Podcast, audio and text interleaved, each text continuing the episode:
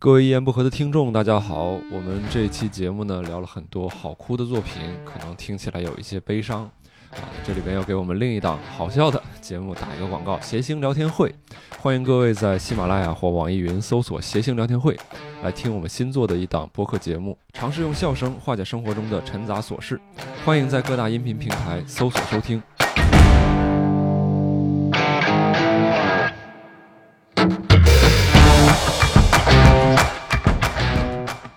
大家好，欢迎收听由大连出品的《一言不合》，我是这一期的主持人小璐。这期呢，我们的主题是关于那些让人特别好哭的作品。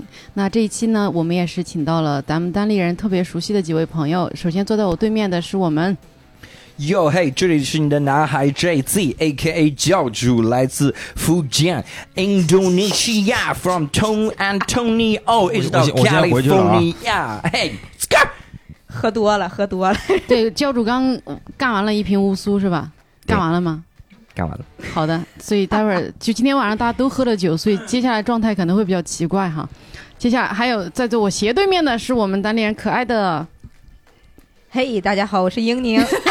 你是不愿意接受自己可爱这件事情？不是，我是被教主震撼到了，不知道该怎么满脑子印度尼西亚，现在 其实那个应该叫通利福尼亚，我他妈说印度尼西亚 low 逼了很多。好，还有就是我们今天我第一次见庄园穿这么骚气颜色的庄园儿。Hello，大家好，我是庄园。哎好，还有坐在我旁边的是正在喝乌苏的我是梦涵，我都好久没来录音频节目了，害羞吗？对？不害羞长。胖长胖了就不来录音频节目了？对，完了这次说来录音频，一言不合，教主特意过来来来视察一下，羞辱你！哎，觉得我在那个无聊斋不咋说话，今天来看一下我在一言不合说不说话啊？对嗯这刚说挺多呀，这都比在无聊斋的时候说多你。下一次稍微介绍一下嘉宾好吗？这样人家也有个口说句话呀。他是客座主播，他需要什么介绍？哎，这一期挺有意思啊！这期是怎么来的呢？是我们前面一段时间聊了另外一期音频节目啊，就所有主播哭作一团，嚎啕大哭，还留下一些视频资料。就大家本来是聊个很欢喜的一个东西，结果聊到所有人都哭了。后来我们就想说，其实，在我们所有过往的经历里面，我们可能会看到很多书、很多电影作品、电视剧，或者是呃其他的各种样各样的艺术形式，都会让你有那种特别想哭的冲动。这些其实这种酣畅淋漓的大哭一次，对于我们来说其实很重要哈。嗯，所以我们今天呢，也想带领大家一起呃回忆一下自己看过那些比较好哭的作品，同时呢，呃也算是给大家介绍一些可能你以前没有看到过的比较好哭的作品。教主怎么已经要哭了呢？对，就是酝酿。好，嗯所以你就开始第一个，教主最近一次哭是什么时候？我我结婚那天，哦，对他结婚真的是个好哭的作品。哎，就对对对，哭了是吧？啊我哭的不行哭的稀里哗啦。对前天晚上就不想嫁给那谁，一男哭啊！哎你这接梗不错呀，是不是啊？啊你咋无聊斋在无聊斋的时候？我插不了嘴呀、我这哪有我的天，哪有机会的？封我嘴不让我说话。哎呀，这帮人。嗯然后这个我那我先先给各位推荐一下哈，我这推荐最推荐的第一部，其实是来自今年的日本的大合剧，叫做《韦陀天东京奥运会的故事》，就是。我不知道各位了不了解这个东京的大合剧啊，就日本的大合剧。大合剧呢，它是一种，就是日剧一般来说就十集，嗯然后十一集就这种。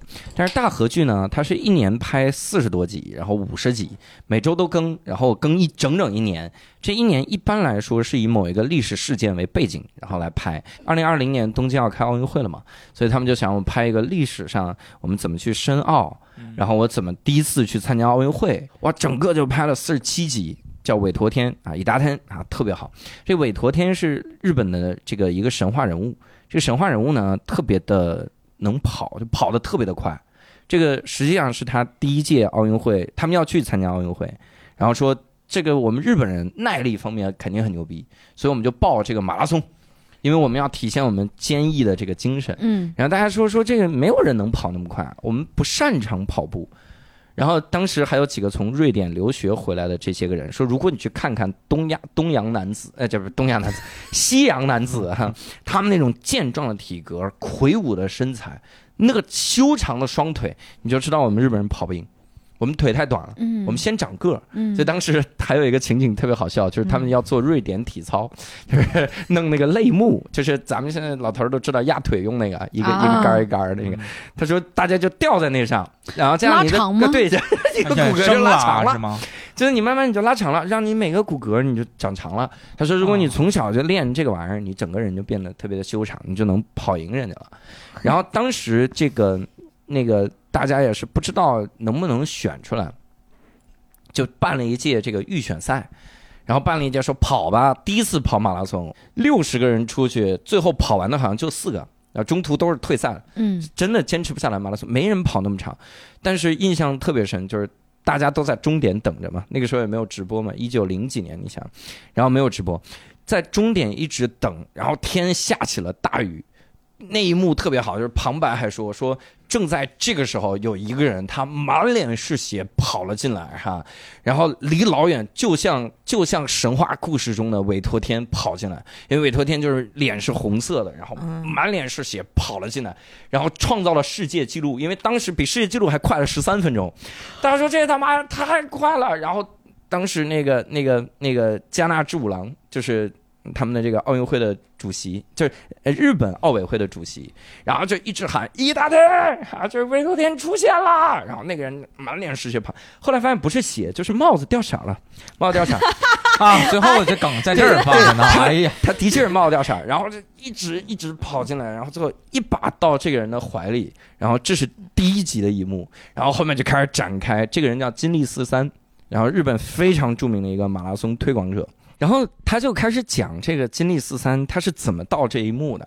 他讲了很多集，他说这个他小时候体特别弱，身体特别弱，他爸就早死，然后那个他们家有个迷信，有一个故事，我就挑几个小故事哈。嗯然后他有一个迷信说，你如果去见了加纳之五郎，让他抱一下，你的身体就会特别的好。嗯然后因为加纳之五郎是日本柔道的大师，嗯，然后也是这个奥林奥林匹克推广者，他说你让他抱一下，他爸就带他去见加纳之五郎，但是他爸身体太弱了，然后到了那边之后呢，发现加纳之五郎那儿水泄不通。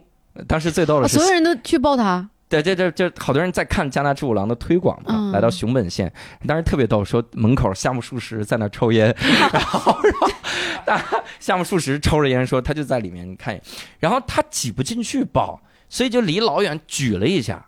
就看了一下，然后让那个小一小孩看着说那是加纳之五郎。嗯回家之后，他爸就跟所有人说他已经抱过了，就抱过他了。然后他就心里就一直有一个心结，他就说我要不要告诉家里人，我其实没有让之五郎先生抱过我。嗯一直心结，直到他爸死的时候，他他爸最后体弱多病都死了，然后死之前说，呃，四三他身体一定会很好的，因为他毕竟是志五郎抱过的，然后他就嚎啕大哭，他说，其实其实我当时，然后他哥一把就摁住他，因为他哥早就看出来这件事儿，他哥说，就是抱过的人，你现在就已经是被加纳志五郎抱过的人，就这个一直是他成长过路的一个心结，嗯然后一直到他跑完第一次马拉松的时候，他整个人都快崩溃了，然后就累到死，没有人跑那么长。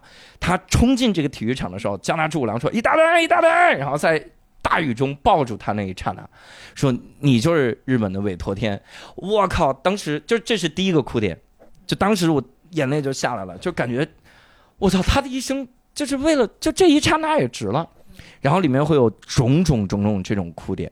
他这个最牛逼的点是什么？整个这部剧在日本的国内是口碑两极分化的，啊，就是有一些人说大河剧变了，因为大家还是喜欢看真田丸那种。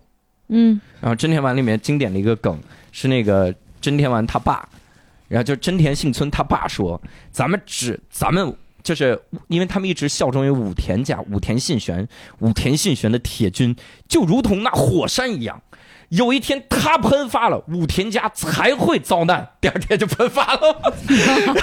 当时那个大河剧那个镜头，我记得特就他盯着那个火山，然后都不知道该说什么大，特写是？直接就就懵逼了，就他妈这是个死火山，然后喷发了那种感觉。它里面就是大家讨厌看到这种这种剧，日本国内有一部分人，但有一部分人就觉得特别好看，因为它引入了另一个支线，北野武在里面啊演一个落雨家。就是北野武负责旁白，哦，以前都是那种旁白，滋儿滋儿滋儿滋儿滋儿滋儿滋儿滋儿嗯啊，那个嗯小提琴拉完了之后说，这是当年真田幸，对，就是 真田真田幸村他们围攻那什么，现在完全是骆雨家在给你在给你演。嗯那个骆雨家也有一句话，就因为那个时候你就觉得跟你的职业特像。嗯那骆雨家，骆雨家他里面做了一件事儿，他因基于各种因缘巧合，他见过里面的一个主角，他爸爸，那个爸爸是一个跑步爱好者，就他本来是奥运选手，他能参加奥运的，然后去参军了，然后参军的时候，那个时候还转让了东京的那个奥运权利，就说，然后里面有一句话太好哭了，这句话太好哭了，加纳之五郎在马上要爆发二战的时候，申请到了东京的举办权。然后当时他们都把那个那个国立竞技馆用来当阅兵的场所，就士兵们在这儿转一圈，然后走上这个战场。嗯然后那个时候，所有人都要在看台喊万岁，万岁！然后当时里面一个人叫这个田店正治，就是奥委会当时的实名的主席，他就跟加纳志五郎说：“咱们把举办权交回吧，归还吧。”那人说不能归还，然后他就跪在那儿说：“这真的是你想给世界看的日本吗？”然后就喊这种事儿，呃，到到申申办成功的时候，我操，这一幕就一直在闪现。就他那一幕，就他他给大家看到了这个日本之后，就这一他自己站在台阶上，然后就突然发现加纳志五郎就站在他旁边，然后加纳志五郎问他这个问题，说这就是你想给世界看到的日本吗？他说这就是我想给世界看到的日本，我就这很多幕就超级感动。嗯呃，当然说回到那个陆羽士，他他里面那个跑者，他在满洲的时候，刚好听到了北野武年轻的时候去那儿说的一段落语，嗯那里面有个跑步的情节，就是落雨里面有个经典的段落叫负九，他讲的是有一哥们儿发现失火了。跑去老爷家报信儿这么一段儿，它里面都各种跑什么玩意儿，跑起来各种样。然后当时这个，呃，有奥运梦想那哥们儿就去跟北野武说说你这段讲错了，因为富九他说的是从浅草跑到日本桥，跑不了多久，嗯四五公里，嗯你这中间很多的情节你加不进来。他说那应该跑到哪儿？他说你应该从浅草跑到支。他说他妈没有一个人是从浅草跑到支，但问题是当年金立四三备备战的时候，他就是天天从前草跑到支，跑到支边，就这么来回的跑，然后那才是马拉松的距离嘛，嗯每天就这么跑。嗯然后他说有的，他说有的，有一个人天天就跑这个距离，你试着讲一次嘛。然后他就不行，说操你不要来教我跑步。然后他还他还送了他一本跑步金金立四三写的《如何跑步》这个书，他说你看看这真真实跑步应该是啥样。哎呀，然后这个就是他一直很纠结，他妈的你不要给创作者提建议哈，他就他就很很生气。然后在那天晚上，然后在那个他表演的时候，他在讲富九的时候，他突然就想，我要不就跑到知试试看了。他就上来说：“啊，我们都知道，从前有个叫九藏的年轻人，他有一天从浅草失火了，然后所有人就关注他。他说老爷家住在知，然后上面那个人就开始感动了，说操，他听了我的建议。然后他他说话的时候，包括金立四三发明了稀稀呼呼跑步法，就是嘶嘶就是 就这么跑，就不累了。嗯然后他他说跑步的时候他也这样学，他在讲落语的时候他也说，他说呼呼呼他就这么这么吸气，然后。这一段他演了很久，他就跑到支，然后中间那那演的非常好，然后台上那个人就上面那个人就哭的不行了，因为你想，就虽然是听了建议这件事儿，但实际上他想到了奥运梦想嘛，嗯想到这，哭的都崩溃了。然后他出去之后，他就说我要给我在日本的这个妻儿写一个明信片，告诉他们说，这个呃智生那个人叫智生嘛，他说智智生的这个富九真是一绝，然后他就在明信片上写了这个。刚要扔到油桶里，然后俄国人进来了。那个时候，俄国已经帮中国夺回了满洲，哈，这也都不能叫满洲国，就是夺回了东北，哈。然后夺回来之后，刚好碰到那。那个时候，日本已经投降了，就是相当于和平状态。但是俄罗斯人见到日本人就杀，所以在那个街上刚好看到他，他一跑，然后啪一枪把他打死。然后相当于那个那个北武，他他听到枪声，然后冲出来的时候，发现他已经死了。然后手里拿着一张明信片，然后上面写“智智生的富九简直是一绝”。然后他在那喊说：“你他妈王八蛋，你还没教我怎么跑步呢，你还要跟我一起跑。”然后怎么样？但是已经死了。然后这个地方，哇，出现在什么时候？你呃，后来金立四三开始写自己的书，就是回忆录的时候，写我还我没有，他写。他写这个回忆录的时候，在做签售，然后这个兵的儿子拿着这本书去找金立四三签售，但金历四三是知道他是奥运会的选手的，就他知道这一点的。哦嗯、但是他他机缘巧合，他也见过北野武的年轻的时候。当时他就跟他说：“你能不能帮我写一句话？我要送给我一个老师，他最近面瘫，就是偏瘫了。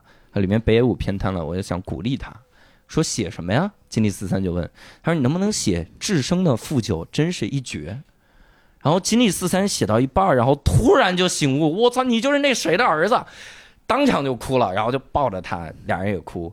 然后后来他他背着他师傅的时候，就这个儿子他又拜了落羽师嘛，他他背着这个那个北野武的时候，北野武说：“你说我我还能好起来吗？就是我我还能再回到舞台吗？因为落羽师是必须跪着的，但你偏瘫是跪不了的。”他说：“我还能不能回到这个舞台？”然后他说：“你当然能了。”因为智生的负九真是一绝，我操！就说了这句话，我就忍不住，好几次都哭。他最好的一个技巧就是他会从一个局部一下子拉大，嗯嗯让你整个人就受到那种嗯激动的哭。是吧？嗯它里面特逗，有一个飞行队特别他妈不靠谱，他是第一开始吹牛逼，我们他妈我们在空中飞过去，这奥委会给他的要求是东京开幕式的时候，我们飞行队就从天上飞过去，嗯说没问题。但是这就够了吗？然后奥运会说你还能有多牛逼？我给你画出五环怎么样？哈，哇！奥运会说你们这都能做到？他说小 case 哈。然后到东京奥运会前一天都他妈没画出来，然后几个人在酒馆里面说：“哎，东京奥运会胜利！”旁边说：“你们他妈一次都没画出来过，你 有什么脸跑过来还酒跑过来喝酒？这成全记录了啊！不是就是拍嘛？啊，就是你可以可以飞，可以可以可以醉驾醉驾吗？要不这个是他们对最有意思就在于这点。第二天，那么东京奥运会是十月十号下午开幕，上午的时候打电话啊，这个法律规定不能醉驾。我 我们昨天晚上，哎呀，虽然说画不出来，但是画不出来喝酒好像更更更难看一点 啊。然后我们现在醉驾开不了，然后那边说你们他妈必须给我开 哈、然后到最后的时候，这这不是举办了吗？也回忆了那个加纳之五郎那一幕，然后各种各样的东西，大家都回忆完了之后，然后。和平歌也放完了，这个时候你就发现天上有个小飞机，就慢慢的在那飞。说这个傻逼就飞吧，然后画面一拉大，发现这五这五个飞机画出了五环。哇，我操，那一幕我就完全忍不住了。那真这还得喝酒啊！就 对，就是你哗一拉大那个场景，嗯嗯然后里面的人就哭了嘛。嗯，我真的他妈两眼都绝望，完全绝望。他们平时那么努力，还是画不出来，是对呀？很努力画出来，以前画都梯形，就是他妈 这是喝多了画成圆儿了，画圈儿画个龙。东北话，东北话画魂儿是这个意思，天上画了五个七，你知道吗？数字五个七，弹幕吗？这是七七七七，你画不了五个圆，你画一个圆也行，你画了画了五个七，对，五个每人凑一半，凑一点儿。然后最后的时候，就突然镜头切到空中，他他那个飞机在很努力的拐弯、拐弯、拐弯、拐弯儿。拐弯，然后一回头，然后发现是五个五环，还是不同颜色的。我操，哦那一幕就特别牛逼我操，谁画的？谁画的？各种画。就各种这个细节，嗯就让人觉得这部剧太牛逼了。嗯就它牛逼的点不在于啥呢？你看，正好我先说，所以我们先给你一会儿我们讨论的时候可能会说的。你们说韩剧啊，它很多情况下你不会觉得它是现实生活中的。就是咋就这又是得癌症，又是我哥哥过马路还他妈车给撞，就为啥呀？哈，你有可能有疏离感，你可能哭的时候说这他妈毕竟是假的。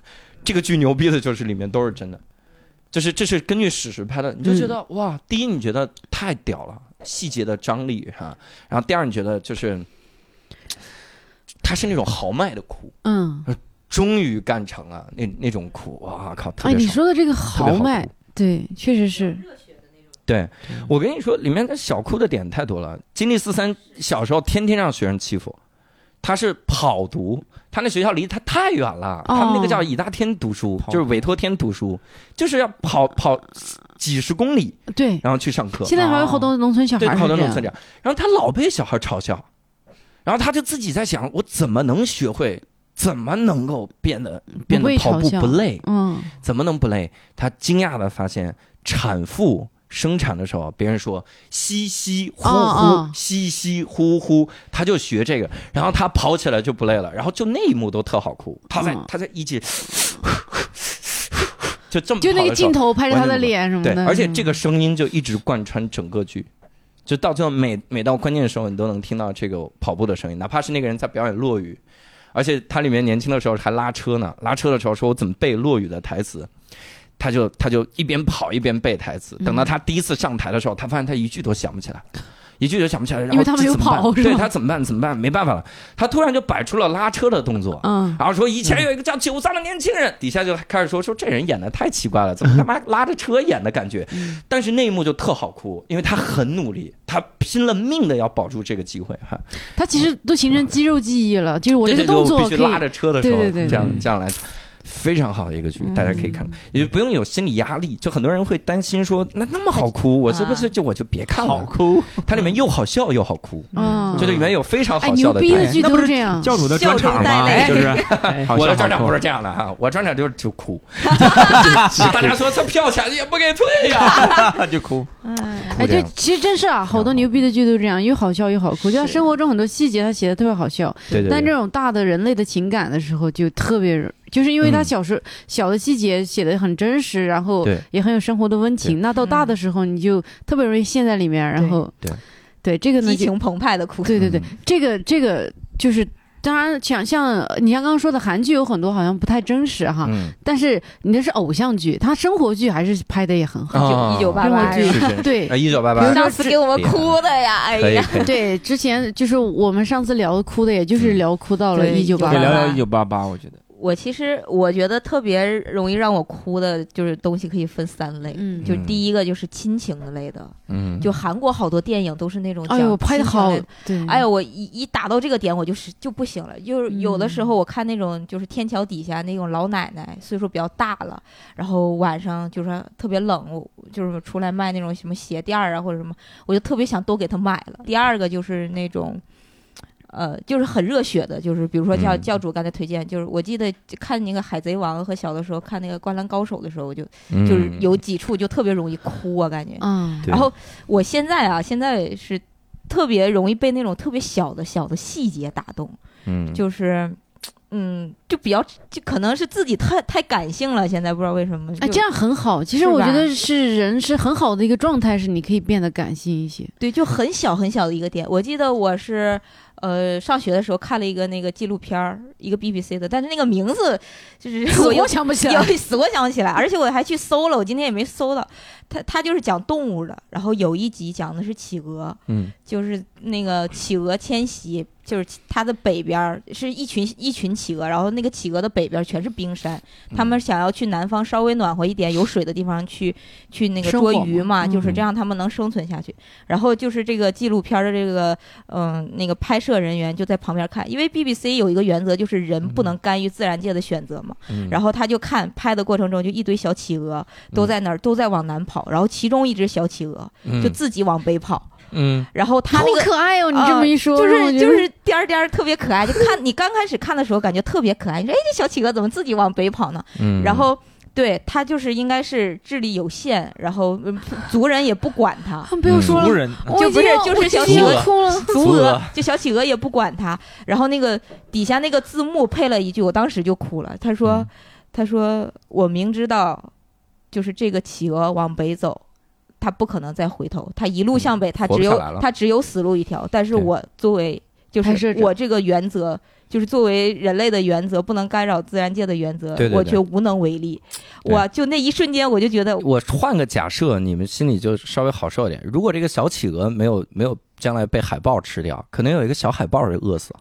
嗯就是这就是大自然，它肯定是这样的。尤其有可能这个记录者去帮这个企鹅的时候，去帮他往南走的时候，企鹅一个背摔，把他可能扔到扔到别的地方了，或者企鹅顶撞他，这哥们儿也死了。就是但但这就是大自然，但但你这么说，如果是人类该有人类的一些行为，比如说老太太摔倒了，你要不扶她啊，你要去扶他，你就哎，你不要干扰干扰人家的行为。但是这个不是啊，这个是是什么？你但我这么想啊社会啊，如果你把他扶起来，她可能以后就感觉哎呀，我摔倒了，有人扶我，以后也不会注意。但如果你没人扶他，他以后就长教训了。我是这么想的。嗯但如果是我去拍，可能我没有职业什么精神啊，嗯我可能拍到最后，可能就关机了。我给大家一个想法，可能就加字幕它，它就已经没有了这小企鹅，但是我会去帮一下。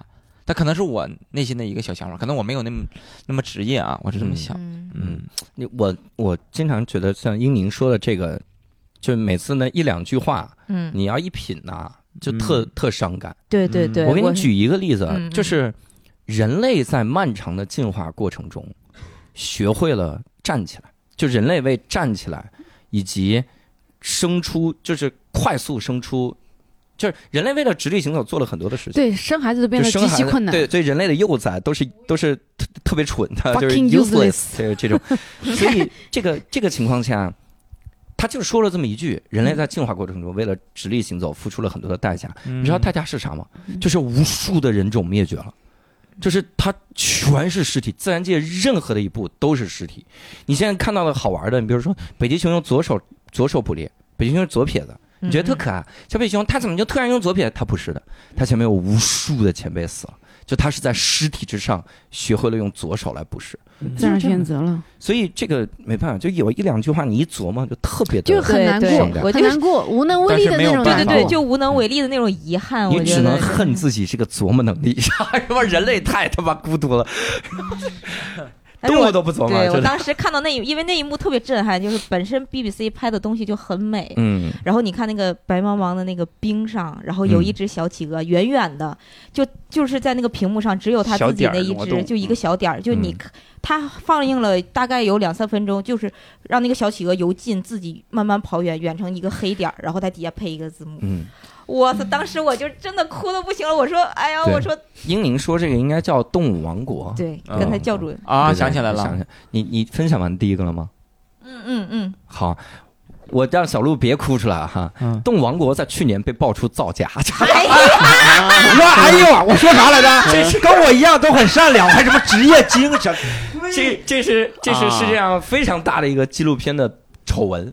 就是他他妈纪录片，而且吹很吹牛逼，就各种看这个小小老鼠它被捕食什么的，很多情况它是用 CG 合成的，就它里面会有 CG 的镜头。这啊这啊我我知道纪录太片造假假了纪录片 BBC 造假。BBC 之前报什么去五十年以来最大的什么？对对，特别大的。一个丑闻，就是这纪录片，你只要有一丢丢不真，就完犊子了。它就是所以那小企鹅是被人类赶过去的，不不不不，过来过来他回头就我我觉得他不会做这种事儿，但是也许那只小企鹅是个 CG，啊，他就觉得他他应该要这样的小企鹅吧，我得唤起大家一下想。哎呀哎呀，我就白沉浸在感动里了。哎呀，不能哭了。艺术作品也是艺术艺术作品，嗯对没关系，对这个感动这个情感，我们是是应该就是偶像剧，你会对大自然更敬畏哈，你会觉得这样。对人类更敬畏，你曾经感动过，我觉得就就很好。对我当时确实，我觉得哎呀，就是无能为力。就我我觉得遗憾这种东西啊，嗯因为我我这个人就是属于那种，就我尽量不要给自己的人生留下遗憾。就是嗯我如果尽尽我所能，我一定要去弥补那个遗憾，或者嗯是尽我的能力做到最好。你想春到南极，回去回去 回去，去北极，然后再过热到吃带的时候，吃到的时候热死了。就是我是觉得人就反正就活这几十年嘛，就为啥非得要？就是有的你明明可以做到的事情，但非得留遗憾。就有好多嗯艺术作品吧，你你知道，它就是留下一个嗯比较美的结局，或者是让你嗯回味的结局，就有一些刻意的制造一些遗憾嘛。灌篮高手，你想说的是这个？但是但是那一瞬间就还是不理智，你就还是觉得哎呦好感动啊！对怎么就不能有一个完美的结局呢？就是那个遗憾一直在你的心里扎了英宁适合一根刺儿看。春晚，就这种哎大团圆，大团圆，难忘今后宵。后来那个小企鹅虽然往北跑了，但但是是他们偷了高铁，地球是个圈儿，又回来了。后来跑到了北京动物园 坐了高铁。他爸说：“哦哎呀，刚才你还在后面呢。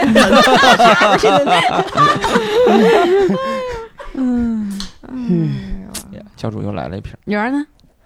啊，圆儿刚我才在我们来，因为我们今天去赶场演出了嘛。然后回来的路上，女儿说：“哎呀，那天我特别想报，特别想报，特别想报这一期，但是我看了一个特别感动的电影，我名字在家做了，想了一个小时没想起来。一生一生气不报了。他一生气他就不报。你想起来了，教主一会儿也想起来，然后说造假着。教主帮你帮你帮你，电影了还不让造假？对，动物园是问 CG 题是做的。最惨的是什么呢？就我我当时看到这个题目，我想报这一期的时候，我就知道我前两天看了个电影，而且剧情就是等于说刚开头没多长时间我就开始哭，而且是抑制不住的哭，一直哭到了结尾。我这事儿我是印象特别深刻。嗯，但是我现在联连具体的情节和这个这个电影名啥也想不起来了你。该不会是想起自个儿的事儿了吧？我就我就挨个哎那个视频 A P P 去翻嗯翻我的那个呃观看记录嗯，都找不到哎，。自己的商演吧哈，那倒不看了自己那也伤眼不至于哭那也不。至于哭成那样，对，几百块钱不至。对，然后就实实在是憋了一个多小时想不起来，我一气之下我说那我不报了，我就我就没报，对没报。今天晚上又临时抓包又给我抓过来了，你想起来了吗那？想起来了吗那？没想起来。那就啥也聊不了了是吧？能聊能聊，我这那那一个电影想不起来了啊，咱聊别的嘛，不能在一棵树上吊死啊！咱俗话说的好嘛，快来吧你，我再吊死一个，吊死所以那个多长时间？电影是不是叫《哈喽树先生》？不是不是，在一棵树上掉，树先生那个确实也挺。给想起来了。哎呀，树先生确实也好哭，太好哭了。对，那我我先推荐第一个就是七号房的礼物，嗯，对，这这个这战斗有个确实有看过吗？对看过，，我没看过。看过一点儿，嗯我知道要哭就关。我 我当时哭的也是特别惨。哎呀，也所以大是稀里哗啦。合剧这个你是太惨了猝不及防，是没来得及。一下就哭了。对对对，这个这个就是嗯很典型的，就是我印象深刻的很很久远了啊。那现在细节可能想不起来，就是就是这个父亲是一个有点儿就是智力低下，他嗯他只有六七岁孩子的那个智商，嗯但是他为了呃，你们听是因为都没听过是吧？那我就讲讲细节啊。嗯嗯嗯对，然后就是他他因为他智商比较低，但他有个女儿。嗯，他特别爱他的女儿，就是本身他对什么事儿可能都不太知道，但是他就知道他爱他那个女儿，所以他就为了想给他女儿买个书包，就跟着一个小朋友走，结果就那个小朋友出事故了，嗯然后他去救那个小朋友的时候，嗯那小朋友没救过来死了，嗯。然后结果这个事儿就被 冤冤枉，就说因为他又智力低下，然后很多就是这种媒体。呃，对嗯。媒体、律师啊，包括那个女孩儿，就死那个死亡的那个小女孩家、嗯。父亲是一个特别有背景的一个人，就他进，相当于进入到了一个很很大的一个就是就是 漩涡里面，然后就所有人都冤枉他，说你必须要承认你是就是强奸了这个女孩，啊？对，然后就把他弄到了监狱里边。嗯。对，所以这个七号房的礼物讲的就是七号那个监狱里面的一个七号房间。嗯，然后他进去了之后，一开始可能就是这里面住着，就一共有好五五个犯人，这五个犯人可能有这个呃各种各样的，比如说这个呃这什么这个诈骗犯呀，然后也有这种这个通奸犯呀，也有这个各种各样的杀人犯啊之类的，就是去都是这种穷凶极恶的人嘛。嗯，但是就是因为知道了他 到底哪有穷凶极恶？啊 我错了，我是一一言以概之啊，盖的盖住他就是。嗯然后这些人之后就是知道了这个他的故事，嗯包括这个监狱长也知道了他这个故事之后，他事情之后知道他他是被冤枉的，就是一直想救他，但其实发现。很多东西是你改变不了的，就是那你在看这个电影的时候，有很强烈的，就是比如说你你我我会有一种共情，然后我会觉得在这里边你是有很强烈的一种无助感，就是那种黑暗的东西。嗯但除此之外的话，就是另另外一面就是亲情嘛，就是说大家知道了他有还有个女儿一直放不下，然后一想让他跟他女儿见面儿，然后他们就用了很多方法，然后把他女儿偷偷的运到了监狱里边。啊，对，然后所有的包括这些坏人，就是刚刚说到的那些坏人，但他们也展现出了他们人性的一些光辉的一面，就是他们对这个小小女孩也视如己出一样的，特别疼爱她。对，但是到最后，这个父亲也没有，就是判了死刑。啊，就为了让他顶罪，就是各种强强迫他，然后威胁他，因为他智商比较低下嘛，就会这些律师什么的就跟你说，如果嗯你不承认这些事情，然后包括给他写了一些这个就是案发的过程，说你要背下来去在嗯法庭上说，你要不这么按我们去做的话，你的女儿就活不了。就是说你在这个东西你要做一个选择题，但那个父亲他就相相信这个。对，他就觉得我一定要做选择的话，我一定选择是我去死，然后救我女儿一命。嗯对，所以就是你，哎呀，就是那个剧你一直看着，就是那个就是不是说什么豪迈的，就是真的很压抑，然后但是嗯也会一被一些温情的地方所打动。然后里边有一个我就是印象最深的一句话，就是他跟他女儿就是可能送别之前的对话吧，嗯就是他爸爸说说那个，呃，他他女儿说那个，呃，爸爸谢谢你那个让我好好的出生，嗯，然后他爸爸说：“呃，女儿，谢谢你成为我的女儿。”嗯，对，是一个分别的时候。对，大概是。然后后来他女儿就是长大了之后，也好像就是去从就是做了律师还是什么，我具体细节忘了啊。嗯就他做了这方面的工作，然后就是在一个模拟法庭上面模拟了整个案件，然后为他父亲去平辩护平吗平冤，对，然后但是那个时候他父亲已经不在了，对嗯，对，就是这么一个故事。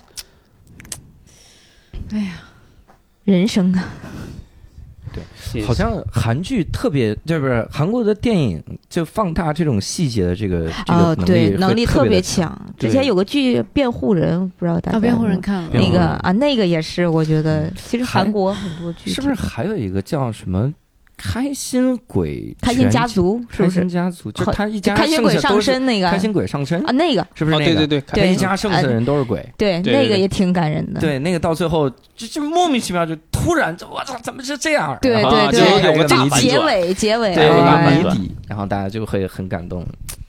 哎呀，我觉得韩国这些个拍的真的是牛对，我一直喜欢看韩国电影，就是我觉得好好哭的作品里边，韩国电影会占很多，嗯，就他特别擅长韩国很擅长讲亲情或者讲这些。哎呀，我我分享一个，也不是电影，不是电视剧的，也不是纪录片儿，因为之前做节目策划嘛，导演嘛，节目导演经常看一些综艺节目，好笑的特别多，然后歌舞的也很多。当我发现一个 特别牛的一个综艺节目，好多人也可能也看过，叫韩国的一个叫《无限挑战》的一个节目，刘在石他们一帮人主持的，呃，中国也买了版权啊，叫《极限挑战》，对啊，上海的那个。但是不同的是，呃，它跟 Run Running Man 就是不同，Running Man 都是游戏嘛，啊，让大家开开心心、快快乐乐的这样的东西。但是无限挑战是什么呢？韩国版的啊，它是人文关怀比较强一点，它经常会有一些特殊的一些，呃，一个几集啊，不同的啊，有一些什么送礼物的啊，然后还有一些歌谣祭呀、还有一些什么祝酒的一些那个特辑，就是你结婚了，他们代表什么给你唱歌什么之类的不同的，你什么身份呐、什么事情。还有期就那种送礼物的，就是什么什么什么什么节日什么送礼物啊，就这样一个特辑，每年好像都会有。但我看了有一集是我特别感动的，是什么呢？是之前这个这个妈妈跟爸爸在韩国生了什么几个孩子，但因为什么事情，有一个孩子，我大概记得一个男孩不能要了，然后就寄寄养给别人了，然后后来这个男孩就去美啊、去非洲去非洲发展了，这个孩子一直长大，长大在非洲，然后成家立业生孩子，孩子都二十多岁了，这个男的大概也有四五十岁了，在非洲发展的还挺好的，有自己的小别墅房子，然后也在那边工作，但是他母亲就有个心结，就是就因为这个孩子很很很恨他自己的母亲，就是因为对，就你把我送走了。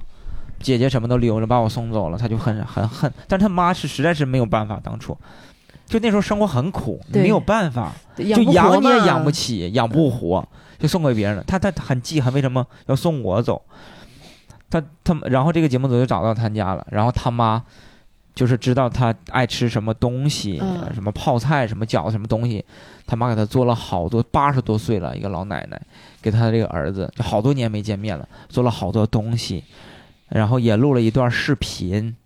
呃，最最最有意思是什么？这个这个主持人啊，特别有心，就是模仿了一下他的这个妈妈，啊，然后他就飞到那个非洲了，很远的地方，飞到那块儿，然后他就见到这个男的了。见到那个男的之后说：“哎，我们是妈妈委托过来的，然后见见你一面，然后有些话跟你说。”最开始你感觉这个这个儿子就五十多岁这个儿子就没啥感觉，他的他的媳妇儿，包括他的孩子也都不敢说话，感觉也不敢提这个事情，嗯因为那个很很明显那个男的是一家之主嘛，嗯也不敢提这个事情。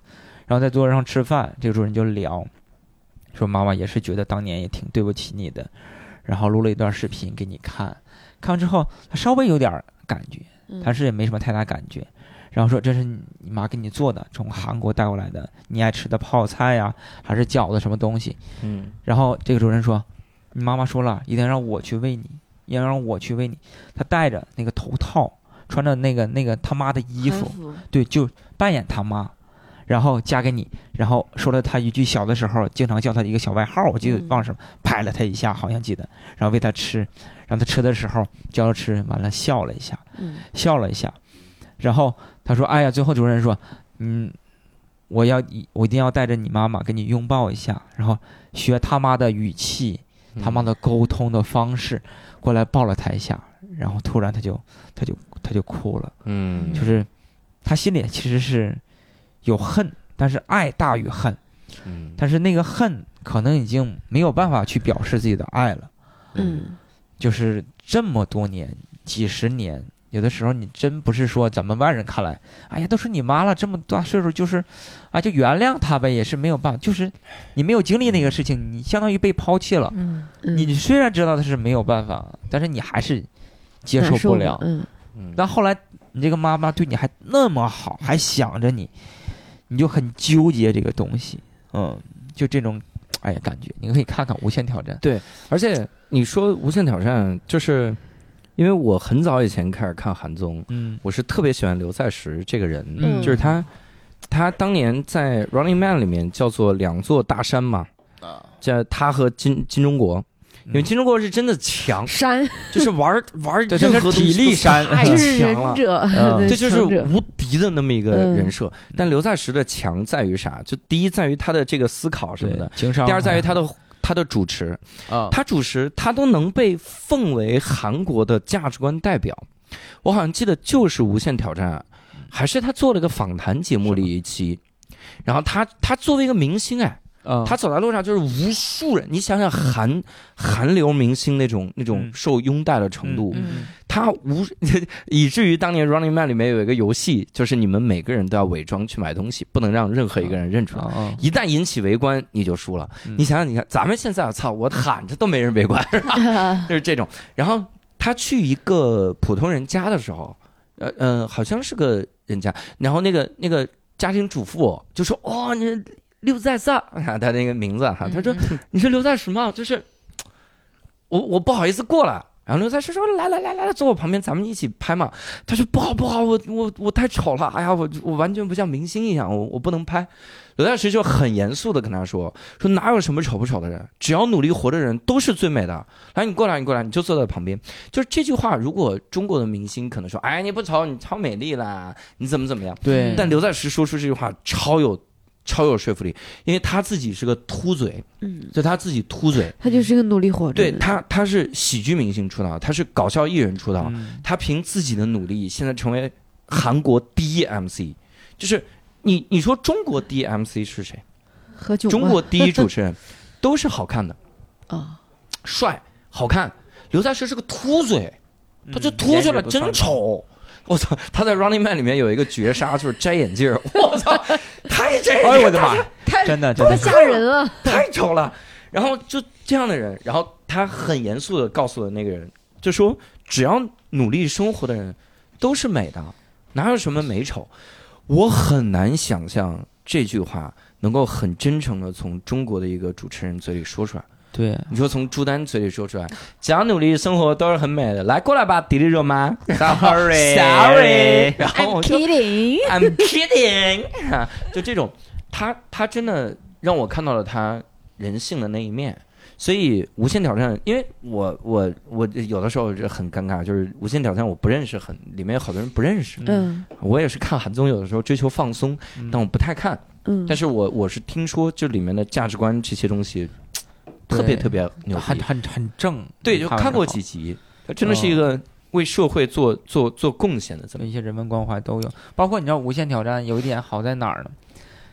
就是比如说他做的这个这个旅行特辑啊，他真的是把素人当成主人公去做，比比如六十分钟，他可能五十分钟再讲一些素人。对，你像国内的，哦，他可能有六十分，能有十分钟、五分钟讲这些素人。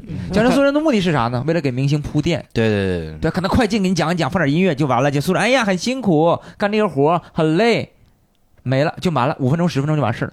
他五十分钟全在用心做这些素人，因为这素人就是我们生活中的人，因为他自己编剧知道观众想看什么，嗯，一些共鸣感很强的。我觉得老百姓就喜欢这个东西，这很，它就是真实的东西。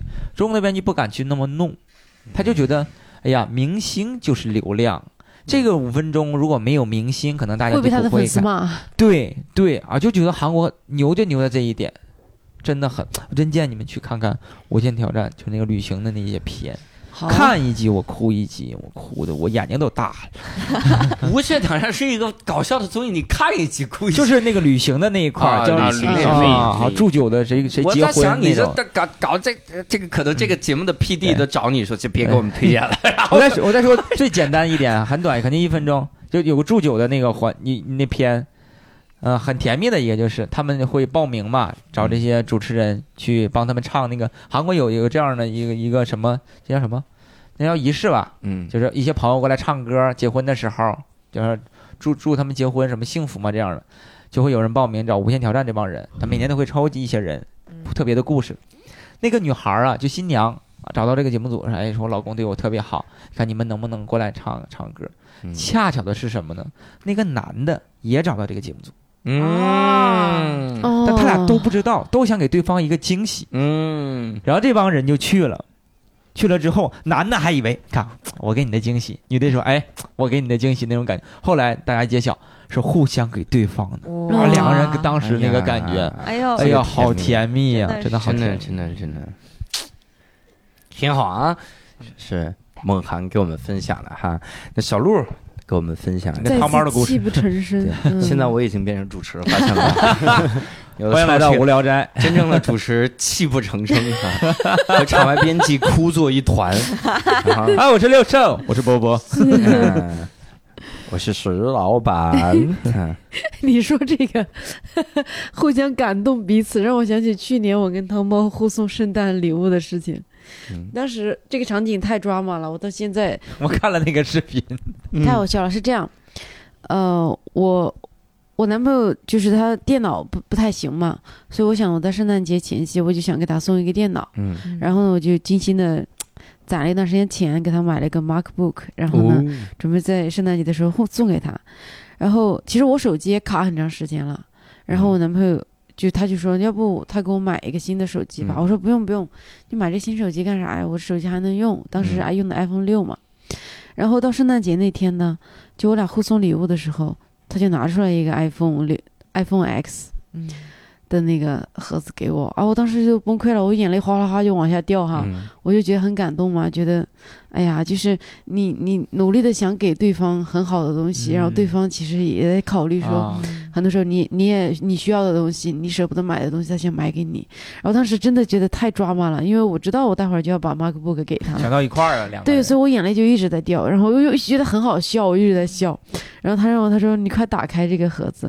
我打开之后，发现 是一个拼多多的盒子，里面装的是一盒安全套。哎呀，我本来以为能听到一个麦琪的礼物，哎，他们说用不了，送给你吧。我把那个安全套打开之后，还不是安全套，是一盒软糖。哎，更失望了。要不就分了吧，要不然。然后我当时觉得太好笑，因为我当时笑疯了，还不知道我为什么笑成那个样子，他以为我是。不开心啊！我真是觉得太好笑了。然后过一会儿，我把那个 MacBook 因为包装好的，我拿给他，他说什么东西这么重？然后开始打开，然后打开一看到那个盒子的时候的啊啊什么东西？该不会是哎呦我的天我操，不要是。然后你送给他的礼物叫愧疚感，开始把盒子打开，嗯，我是真的吗？这是假的吗？希望它是假的。他要他妈明年圣诞节一定得送一个超牛逼的惊喜。今年送这不是？今年吗？今年送了啥？今年他买的礼物还没到，房房 送你个失，望。送你个失望，你送他愧疚。你们俩是潘多拉的魔盒，我操！太好笑了。因为打的时候，然后打开我看到电脑了，还摸。我希望它只是一个壳子，送了两年负面情绪。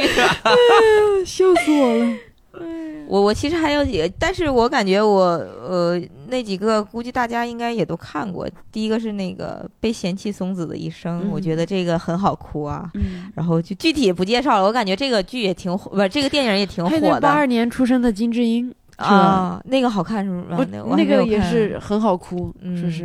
然后第二是《廊桥遗梦》，哎，这个也也很经典了，所以不知道。第三个我想推荐一个，就是，呃，叫《单身男子》这个片儿，这个片儿叫《Single Man》，那个英语的话，然后我我当时看这个片儿，我是挺感动的。他其实这个故事的原型是就是 Tom Ford 的那个原型，就 Tom 就是女孩特别喜欢买的那个口红的那个品牌的那个 Tom Ford，那个男的他就是呃遇到了他一生的挚爱，因为他是一个 Tom Ford 本身是一个 gay 嘛，然后他爱的那个男人，然后就呃因为一些意外就是生病得得病就死掉了，然后他一生就特别爱这个男的。然后后来他就投资拍了这个呃单单身男子这个电影，这个电影是那个就是柯林叔演的，就是演国王的演讲那个男的，就是影帝那个影帝演的。然后他这个里头讲的就是，呃，柯林叔演的是一个呃大学的一个教授，然后他他特别喜欢，就是他有一个特别相爱的爱人，然后那个爱人就是因为出车祸死了。其实挺 drama 的这个剧，但是柯林叔演的特别好，就是他从呃他的一生的挚爱死去了，然后他也觉得他在这个世上没有没有什么任何可以眷恋的，然后他整个世界就是拍的也很唯美，就整个世界都是黑白的，然后他怎么呃就是回忆跟爱人的那些点点滴滴，然后。到最后，他已经就是决定去死，他对这个世界没有任何的留恋。然后在这个时候，他遇到了另一个人，另一人，然后慢慢的温暖他，让他重新燃起对这世界的爱爱和希望。嗯就是你会开始看他回忆的那些片段都是黑白的，然后到后来慢慢拍，就是嗯，是一个彩色的一个画面，就相当于他对这个他跟这个世界和解了，他已经重新燃起对这个世界的爱了，然后下一秒他就心脏病突发去世了。哎呦我去，这编剧他妈我要寄刀片了，我就是他死之前完成了对这个世界的和解，但是他下一秒也就，这个这个剧拍的不，这个电影真的拍的整个特别特别好看，主要演的也好，然后剧本也好，我真觉得大家可以去看一看。单身男子，我我单身男子，嗯，单身男子，我搭个车，然后迅速推荐一部一部电影叫《暖暖内含光》，啊，那是金金凯利演的为数不多的影帝级别的和凯特温斯莱特是吧？对对对非喜剧。感情片、爱情片。哦，他讲的是这样的，就是一对恋人，他们相爱了，然后相爱了，两个人生活都特别的不顺，然后他们相爱了，相爱之后呢，然后就分这个很很甜蜜的时光也有，最后就分手了。但他们太爱彼此了，但就不能生活下去的爱，所以他们怎么办呢？他们就去做了个手术，然后在脑中把对方的记忆全部切除，然后切除了之后，两个人都释怀了，嗯然后他们又他妈相爱了。我 我操，就讲了这么一个一个一个一个一个故事，这就是手术又复发了。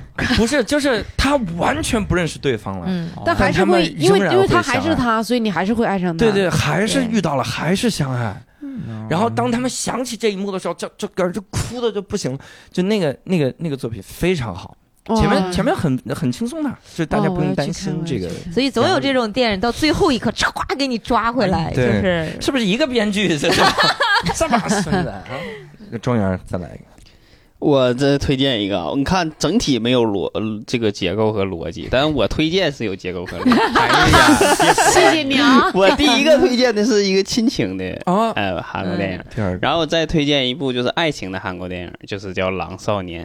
嗯，对嗯对，狼少年，我觉得，因为我小的时候我就对狼孩儿这个，我我小时候看过一篇狼孩儿的这种文章，就特别喜欢狼孩儿这种设定，就这个故这种故事。然后后面也是狼狼少年，然后我记得那时候我上大学，然后还没有一个，我不知道就是正正规渠道也看不到，我也是通过就是好像是找费劲巴拉找了好半天才找到这个片源，也不是很高清，但我具体细故事情节都忘了啊，但是我记嗯。记得当时很哭得很厉害，就是讲讲一个。就是女主，然后一家人，呃，搬到这个乡村去生活，从城里，然后发现那个那个是个农场，然后有有一个房间里面有一个前主人留下来的一个狼孩儿，就在那个那里面，然后结果他他妈特别好，就把这个孩子就接接到了跟他屋子里，跟他们一块儿生活。但他是狼孩儿嘛，他没有人类最基本的一些生活习惯，然后大家一起，然后女主一开始很排斥他，但是后面就是逐渐相处，日久生情，就产生了这种这爱情的元素，然后到最后就是狼孩儿反过来去去去去维护他，去保护他。这么一个故事。嗯，然后反正我觉得是爱情里面我印象特别深的就是这种，当然他可嗯能设定也比较飞一点嘛。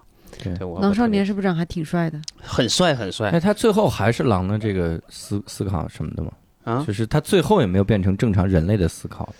呃，就就就其实细节我有点我有点想不起来了，嗯但是他肯定是有这个这个正常已经开始可以跟人啊，对情情感的上的对，那这个设定还挺科学。他就是说，狼孩儿被狼抚养长大，一开始的时候全是狼的习性，但驯养几年就好了，因为智智商毕竟还是人类的智商。他还是能发展起来。对对，对，变成正常人了，呃就还是能讲。单口儿。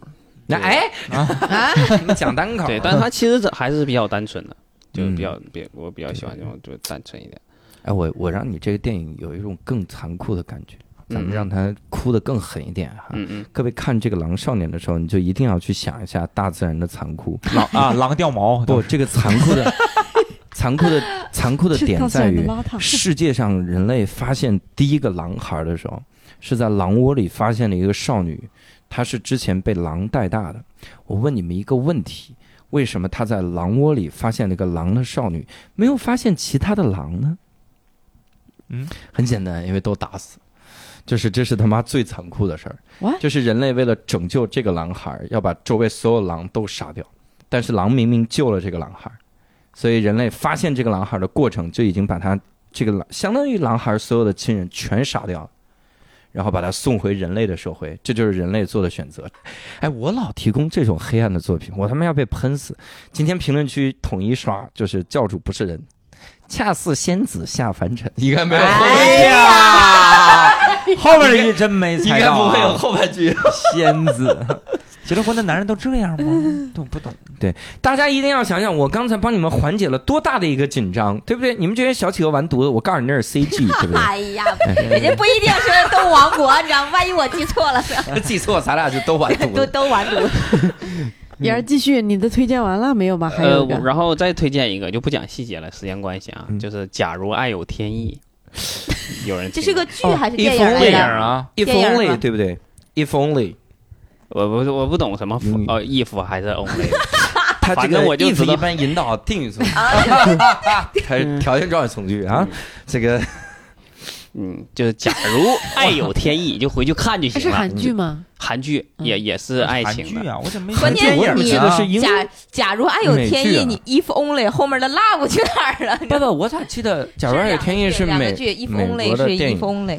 啊？那就是 If only，那别管了。嗯，这个 那你你是外国还有重名的，那我就不知道了。哎，不是，但是咋咋说呢？我就反正就是你搜韩国版的《爱情》啊，嗯零三年上映的，嗯你去搜这版，你去看。嗯你要不哭，你过来找我，我能把你打哭。哎呀我的天！哎呀我天！这个行，这是催人泪下呀！潸人潸然泪下，煽情电影。你要打这个小仙子吗？你删了我，仙子教主，哎呀，哎教主的下一个专场，我这下仙子下下凡尘了。你也说得出口？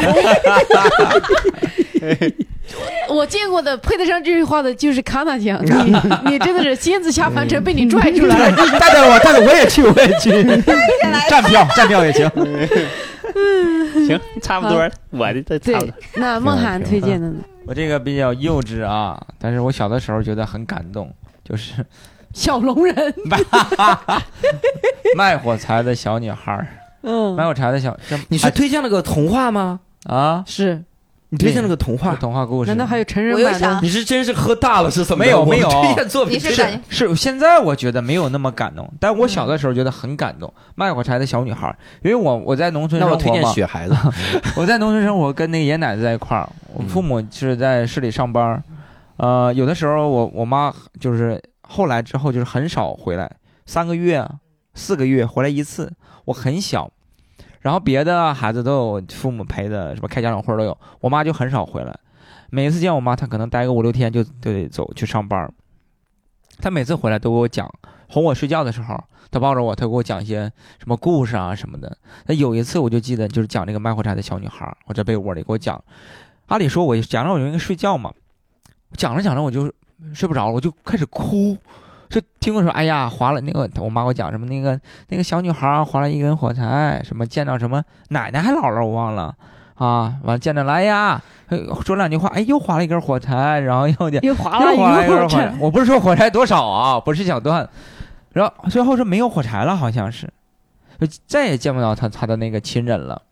啊！我就突然就哭了，我妈就说：“你咋哭啥呀？哭啥呀？不睡觉哭啥呀？”我 我说我说这以后他就见不着他的那个什么姥姥了吗？啊！我说这小女孩也太可怜了。我就突然我就突然想到，就是我妈可能走了，突然有一天我也见不着了，就是我没有什么联系方式，嗯也没有那样没有什么电话，我记得嗯很少能联系到。别现在有微信什么哦，的。你就觉得你妈偶然回来一对，偶然回来一次，就是有一天说我要划，我就想想的比较简单，我要划火柴什么能看着你，就是你很久回来见我一次，嗯我就缺少母爱的那种。说突然想到我自己很很惨，包括他走的时候，我就觉得拽着不让他走。嗯，他每次几乎每次走的时候都是我睡着了跑，然后你妈啊、我记得有一次他还给我留封信，就是他经常给我买一些特别好看、很贵的，一百多块钱的衣服，小的时候就很贵了，这米奇的衣服，不给你看照片了吗？那种。有一次他给我留了一封信，就是说就是叫德语诗，就是嗯写写了好几页啊。你妈好残忍，你这么小的小孩给你留德语啊，诗大概的挫意意折教育思是说，哎呀，你想得到一些东西，你觉得城市好吗？市里好吗？他带我去市里看，你看这是灯啊，这个这是灯，农村就没有。嗯，你你要学习好才能来这儿，德语诗吗？你看这个衣服好看吗？游戏机好玩吗？那如果我留在你身边，我挣不了。对你这个东西就没有，嗯我也可以留在你身边。你希望这样吗？嗯，还是说希望以后你能去这边跟我们一块儿，生活这样都都能享受一下好一点的生活？那么小给我写这份东西，德语诗，我有的字儿我都看不清，嗯但是他写了很多，嗯好几页，那你妈应该也写哭了，我觉得写这我不知道啊，我不知道呀，反正我就信纸皱巴巴的。对，然后我就哎呀，看到那个卖火柴的小女孩，就想到我跟我妈那个关系，对对嗯，对，我突然又想暗黑一下。嗯其实，其实安徒生他写的很多童话其实都很黑暗的，不是我们小的时候读的那一些，不是我们老师解读出来的。解 对，也不是现在的这个结尾。嗯嗯其实卖火柴小女孩当时更惨，她不是说最后没有人给她施舍钱吗？她一根一根划火柴，梦见了什么？那就奶奶，然后又看到那个烤鸡，然后她就吃什么的，最后活活冻死了嘛。其实我记得啊，可能是安安徒生他原来那个童话写的是，其实这个小火柴，呃，其实这个小女孩是个盲人。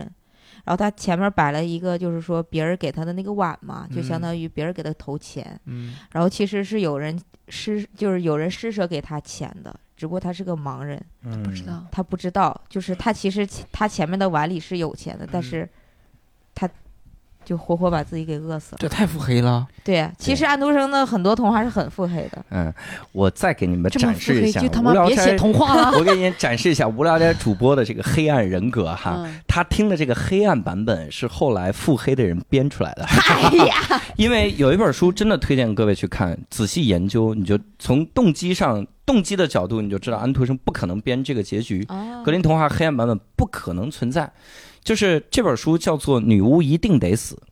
这本书里面就说童话是如何塑造人类的性格。嗯，就我们现在不相信，你比如一些最简单的童话里面说，说最后我们碰到女巫怎么办了？把她扔到井里砸死了。嗯你现在你敢给成年人讲这种事儿吗？你说我们啊，我们战战斗到最后把这个人弄得活活砸死，你不怕害到小孩吗？不会，因为小孩永远会直观的把它理解成一个简单的符号，嗯他会通过这件事儿知道我不应该做坏事儿就够了。嗯所以，所有的写童话写的牛逼的人，他最核心的那几个点，一定是为了简单直给，而且这个简单只给一定得是爸妈读给小孩儿。所以，安徒生也好，格林也好，呃，格林兄弟也好，他们写的这个东西的时候，都是希望爸妈读给这个小孩儿的时候，然后小孩儿知道是我妈妈告诉我的。为什么所有的妈妈后妈都是坏的？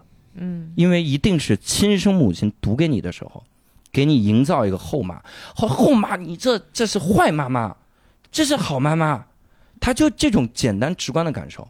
你仔细想想，所有的黑呃童话，因为现代人会觉得说童话多美好啊，这我再给他来一个暗黑的结尾，他是不是就更符合我们现实的残酷生活？不对，童话已经足够黑暗，因为童话的结局全是女巫死了。嗯现实都没那么黑暗。你看完这个这个蝙蝠侠，还叫黑暗什么什么蝙蝠侠三部曲，到最后你都觉得小丑特别牛逼，这才是成年人扭曲的价值观。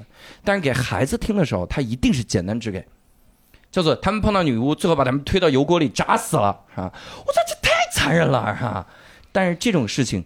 这个这个就是直观的告诉孩子，所以这本书去看一看哈。我也是告诉各位，就是卖火柴小女孩没那么暗黑。哎呀，就是英宁啊，还是要多读书。就是教主今天就是来那个啥拆穿我，哎，有没有发现今天我不拆任何人，只拆英宁？仙子下凡尘。，再推荐一个，再推荐一个仙子对，我我那大家先 是吗？那我就讲教主的段子了啊。哎，这个段子也是我编的，你看，编出来。嗯但是也是对，但是嗯，说实话，暗黑版本也是艺术创作嘛，你不能否认它。但是我感觉啊，人类的作品里面，为什么你所谓的正向的东西都是向善和向爱的？还是因为我觉得善和爱能给多数人带来他们想要的东西吧？你看迪士尼动画最终都要指向爱，嗯，能解决，能就是能解决呃特别多问题，呃，善会让你走到更远的地方。这样，我感觉还是他，我我就是说，你看这个就是咱们想法不一样。我我单纯的到现在，我依然觉得这是一个对的东西。就至少我的选择是我愿意往这个方向走，我愿意更多的努力去爱别人。嗯就是你说的顺境，顺境中不，我不，我就是我会尽量避免我出现在那个逆境里。嗯我要去害别人，保全我，所以我要尽量的，就是努力吹出一个泡泡，可以保护所有我想保护的人。大家都一直处于一个基本顺境的状态里，大家就处于一个有爱的状态里，不要再去为了利益牺牲别人，成全自己。我稍微提一个点，嗯就是我觉得这童话故事你要细抠啊，都有问题。嗯像那青蛙王子，你说一小女孩，人家一个小金球掉到湖里，你帮人把那小金球捡上来，怎么着了？你非就要跟人家做朋友，人家不跟你做朋友，你还追到人家里去，，P U P U A 式的朋友，对，还追到人家里去，还敲门跟他父母告状，然后人家父母是当领导的嘛，那也不能嗯不至于说让你这种是吧？对你要把这个事情发到网上去什么的，影响也不好是吧？还让人女儿陪你睡，哎呦，青蛙青蛙听越当天晚上就跟公主睡一起了呀，嗯对吧？就住她房间，哇，我觉得这太过分了！我越想越觉得那青蛙是个死变态。那卖火柴小女孩不也是吗？哎呀，你咋不是呢别想想那卖火柴，完你全给点着了，然后看看看你亲人，那不活该被冻死吗？你都给都弄，那能赚着钱吗？对，都让你给用了。不过自己毁自己的童年呢。我就觉得这小时候傻逼。全走了。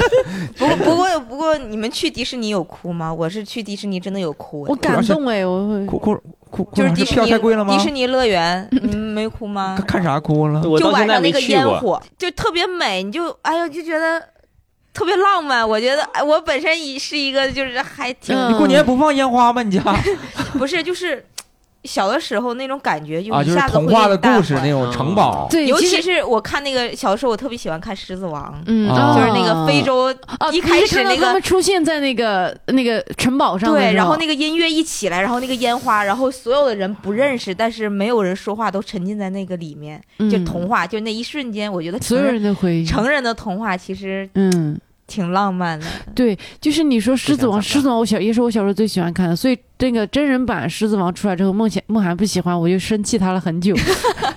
我觉得我不能跟我 CG 我不能跟梦涵做朋友了，因为他讨厌狮子王。因为我觉得动画很好，但做出来我觉得不是特别好是。这样那种感觉。我觉得觉得对，哎，那你那你之前那个音乐剧的《Cats》就是猫，然后特别特别特别感人。然后你没有嗯看那个电影版的那个影评吗？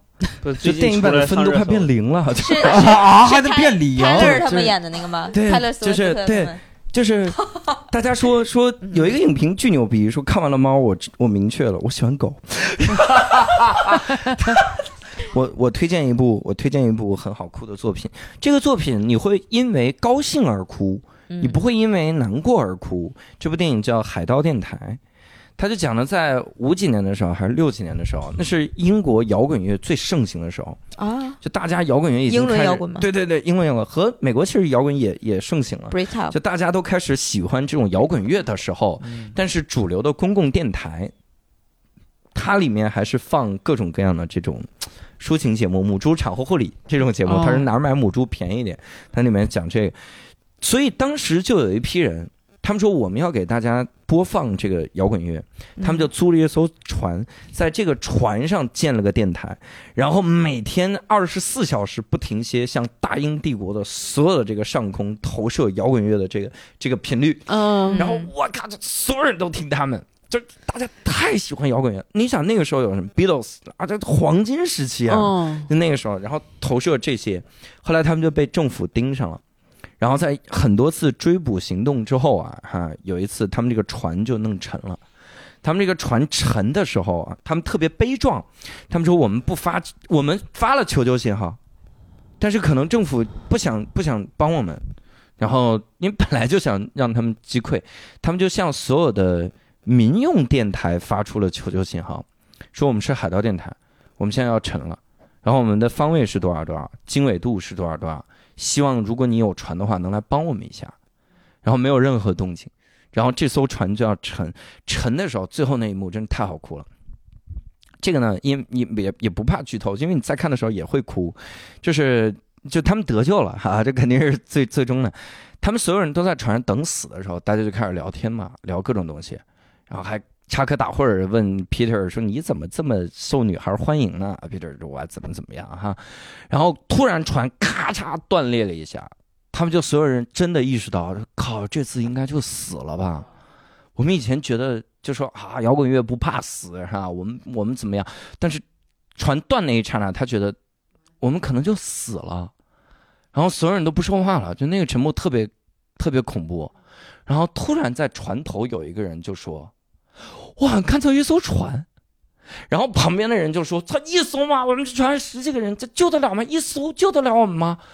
他说：“不是一艘船，是他妈一群船。”然后那个场面就打开，整个海面地平线上就全是船，然后所有的英国听过他们这个电台的人全都来接他们，然后上面举着各种牌子，然后说我们只接 Simon，然后说我们除了 Simon，这时候还就别应援了，然后就还还是一下，还登，还就最最最让我感动的一艘船，它上面举的牌子是“我们听到你啦”，然后我靠，就就所有人在那个时候就说：“我操，我们做的事儿是值得的。”然后每个人就以最帅的姿势从那个船上跳下去，跳到海里，然后去游到他接他那艘船上。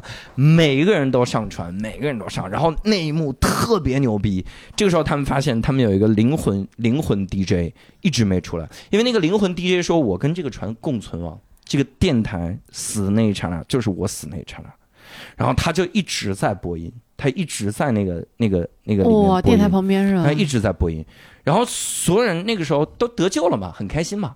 然后忽然想起来，这个人还在，这个人死了，说我靠，那他妈这太惨了。然后正在这个时候哈，我操，那个人就跟出水芙蓉一样，从那个水里啪就跳出来，然后跳出来第一句话叫做 “rock and roll”，然后所有人都在船上，有的举着红酒杯，有的在那儿 “rock and roll”，然后那一幕太爽了。就是零八年的电影，我在现在看那一幕还是会哭，哎，我要看这个电影，就爽翻的那种哭。就你真觉得他妈的这帮人做的事儿有人看到，就是他们他们默默，可能你觉得默默，因为他死的时候真的觉得我们可能就完蛋了。他们其实他们确定，呃，就他们知不知道有很多人在听他们电台呢？他们知道，他们知道，他们知道有很多人听，但是他最后求救的时候没有任何人回应他。不知道会有人来没，有任何人回应吧？其实对呀他因为没来电台别人怎么回？对，别人从收音机里听到也没法回。对对对，对，那一刹那就让我想到很多情况，我们做单口的感觉。嗯，就是你看当地人这个前几年卖票卖到什么程度，在那个小新场胡同卖票，四十张票，卖不四十块钱，嗯，所有演员发朋友圈，甚至要转，就是私信一对一朋聊，什么的，来看吧，我们来看。这个状态，我好像记得持续了半年左右，嗯。都都半年，每周一场啊，半年左右，而且那个时候更尴尬的是，石老板还没有钱，嗯，就是石老板没拿到投资蚂蚁资。借呗，蚂蚁借呗。嗯，就这事儿，如果当时没有到那笔天使投资的话，石老板就直接老赖了，嗯就直接他就他就他就完犊，子了，他家这公司里有钱都完犊子了。也不会，对，把家里把房把家里四十套房就得卖一套了，这家伙得卖个卫生间了，这个卖个卫生间了，就得把卫生间租出去了，这种。所以在那个时候，然后再到现在，就离我们这期节目最近的，应该就是单立人的跨年演出。嗯单立人那个跨年演出，鼓楼西剧场三百张票。然后当时我们在想说多久能卖完，我还自己在群里说了一下，我说觉得五分钟。就说实话，我有点没底气。我说，操，万一没卖完，这脸打的哈。对，我们还在朋友圈儿，好多人都发了，对对，大家提前嗯预热，说大家嗯定闹钟啥的哈。结果他妈一分钟、一分半就卖完了。就那一刹那，会让我觉得，当时群里也在庆贺说单立人牛逼。但我想到最多的就是那个场景，嗯就是我想我们这么多年，三年，每每个礼拜都在讲，大家牺牲各种时间，然后每天晚上去开放麦，每天这么培养的时候，我们可能在那一刹那都觉得，操，真的有人能听到我们吗？嗯，就感觉从来没有人听到我们。然后在在卖完那一刹那，我靠，那感觉是原来传来了。听到了，嗯。就感觉每一个入场的观众都拿着那张牌子，叫我们听到你们了，啊，叫 We heard you，主，叫 We heard you，六兽都不接了，船放不下六兽。我们只接仙子，仙子下凡我们接一下，别人就算了，哈。就那种就是 We heard you，就那个感觉。然后那一刹那，你真的觉得太牛逼了，就那种牛逼可能在于就是之前积淀了很多年，嗯，然后你再开一场又卖不完，对，船满了，回别了小来剧场，搬回了小清场。各位，这个咱们是不是努力一把。嗯当然，刚才那一句说完了之后，观听众的第一反应还他妈有四十块钱的票，哎呦，我们现在开放卖九块九，你可以来报这个。因为 Sketch 多人演出便宜。对，哎啊，可以来看，二十九块九。周三、周六我们有演出，关注一下单立人喜剧，谢谢。那叫微信票啊，微信票都变得很熟了。微信关注单立人喜剧，呃，对，反正我们目前比较划呃实惠的一票就是喜剧实验室，嗯，对其实演出质量也挺高的。你说咱们每次不也精心排练了再去演的吗？对吧？每周三、周六，对大家包括我们的即兴，都是那个可能三年前的那种状态。嗯即我们要兴现在卖也很难卖。嗯，重新对因为走一走一遍那段路程。嗯，嗯，嗯，多好，以后都会让你们好的能体会到那段时光的艰辛希希望有一天也会大喊一声 “Listen to me”。一点梗都没有。这应该是 We heard you 吧？没有一个字儿是对的。感觉是 有人劫持了人质。不，有感觉观众特别吵，还要 listen to me，Listen carefully。就是这种感觉。哎呀，好的，那这一期的这个电台节目呢，就录到现在了。哇，好晚，现在已经同志们现在已经十二点四十八了。哇，一点了，我的哎呀吃夜宵去天吧看一点聊的钟了太嗨了，每个人都喝了好几对瓶乌感觉现在。其实有一个很明显的点，现在单立人的电台录制时间越来越晚了。以前其实还时间还不错，你记得教主以前我们还在你车上路过呀，各种各样奇怪的地方录，哎呀就时间还是就是能特别好凑，对。哎呦，现在你感觉就是你必须要等到演出完了之后，嗯，协调各种人的时间，然后能协调出一个档期来，然后大家一起聊。所以现在就干到了晚上凌晨一点。这是不是也说明烟不合要被无聊斋收购了？从哪儿我们无聊斋说明你你会收购一言不合吗？你不会呀、不会？对呀、不会，不要听你产品经理坐那儿呢。哎，我们嗯，继续继续，主持人快点加油，他要打我了。嗯、也非常感谢大家的收听啊。呃，谢谢大家一直以来对一言不合的支持。可能这个节目里呢，我们也不是说准备特别充分啊，就是一帮朋友一起，一帮特别熟、一帮特别志同道合的人在一起聊一些我们感兴趣的话题，也希望你能有共鸣的话题。所以，如果有些什么地方不满意的话呢，请大家多多包涵。真的非常感谢大家一直以来的支持和包容啊，也希望大家继续呃，让我们继续陪伴你。哎，那这期节目就到此结束了。嗯，啊，希望这些推荐的节目呢，大家或者是电影、电视等等，大家都有空可以去看一下。哎，对对，让自己酣畅淋漓的哭一下，也会得到一种一种满足感。释放。好的，对那大家一起跟咱们的听众朋友们说拜拜吧，拜拜，拜拜拜晚拜。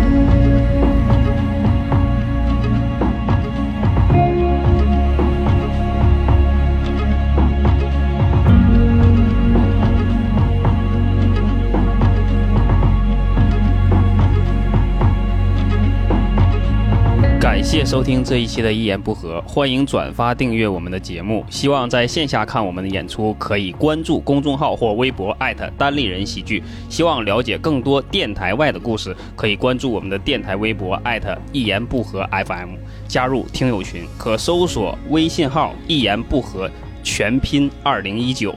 相关节目信息可以在栏目内的详细信息查看。